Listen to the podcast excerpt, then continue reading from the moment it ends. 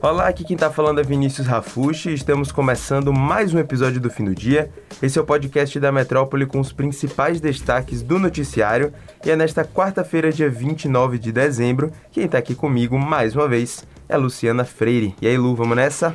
Oi, Vini, oi pessoal, vamos nessa. A gente começa o episódio desta quarta denunciando um suposto caso de racismo em Salvador, mais um para variar.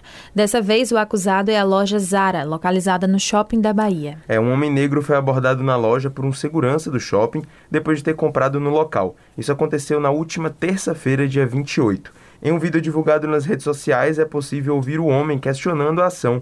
Ele mostrou seus documentos, a nota fiscal do produto que ele comprou e reafirmou ter poder aquisitivo para comprar na loja.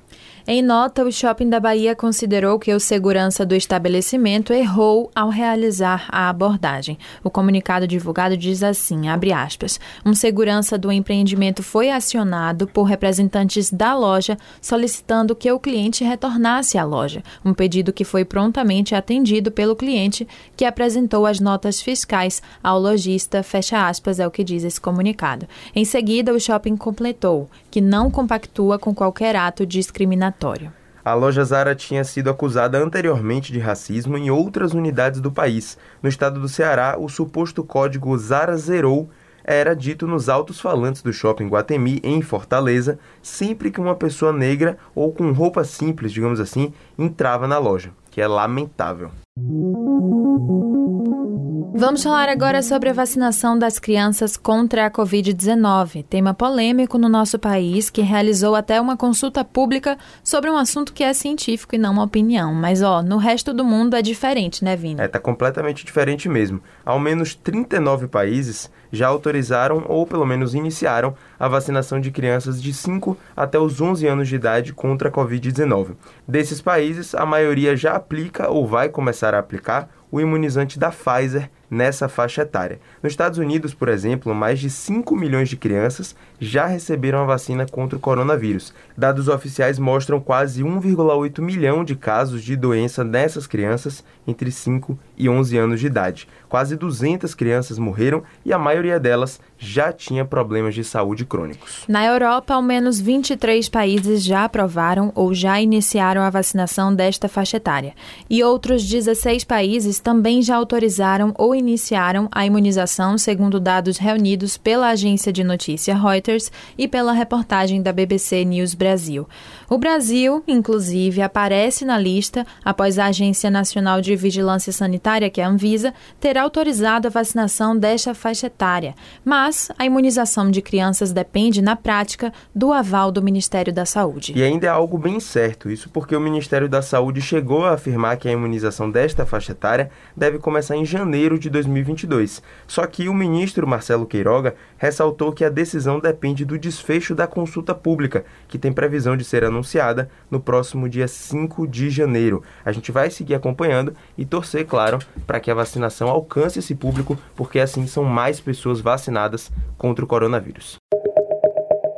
Olha, com toda a tragédia que está acontecendo aqui no sul da Bahia, a gente viu tomar força muitas campanhas de solidariedade e de ajuda para essa população da região. Mas também houve uma movimentação no sentido contrário.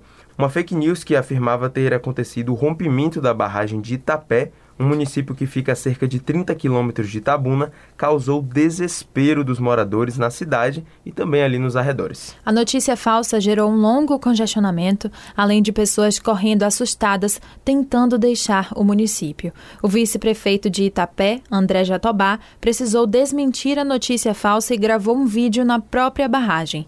O vice-prefeito disse ainda que o nível do rio realmente está elevado, mas que a situação está sob controle das autoridades. É, e ainda sobre sobre as chuvas aqui no sul da Bahia subiu para 21 o número de mortos por conta dessa tragédia. No momento, são mais de 34.100 pessoas desabrigadas e quase 43 mil pessoas desalojadas. O total de feridos permaneceu em 358 pessoas da terça-feira para esta quarta. Além disso, mais de 471 mil pessoas foram afetadas diretamente por conta desse temporal.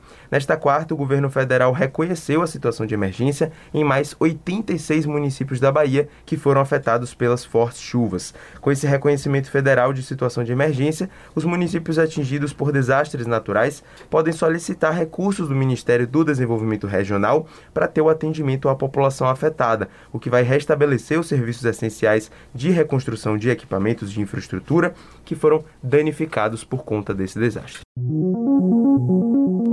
Bom, e esse tema das chuvas no estado tem causado discussão não só pelo impacto do temporal, as enchentes ou estado de emergência nas cidades. O comportamento do presidente Jair Bolsonaro diante de todo esse cenário que a gente vem acompanhando tem sido bastante criticado, já que nas últimas semanas ele deixou de falar sobre o assunto e também não voltou para visitar o estado desde que as chuvas pioraram mais uma vez. A última vez que ele esteve aqui foi na segunda semana de dezembro para fazer um sobrevoo por algumas cidades afetadas pelas chuvas e atualmente ele tirou férias e está em Santa Catarina. Ele está acompanhado da esposa Michele Bolsonaro e da filha Laura, que tem 11 anos, além de alguns assessores. É, o presidente, inclusive, já confirmou presença em um jogo beneficente de futebol no dia 5 de janeiro, na semana que vem, lá no interior de Goiás. A partida está sendo organizada por cantores sertanejos, como a dupla Bruno e Marrone, e também o cantor Gustavo Lima. Uma das figuras que se posicionou e criticou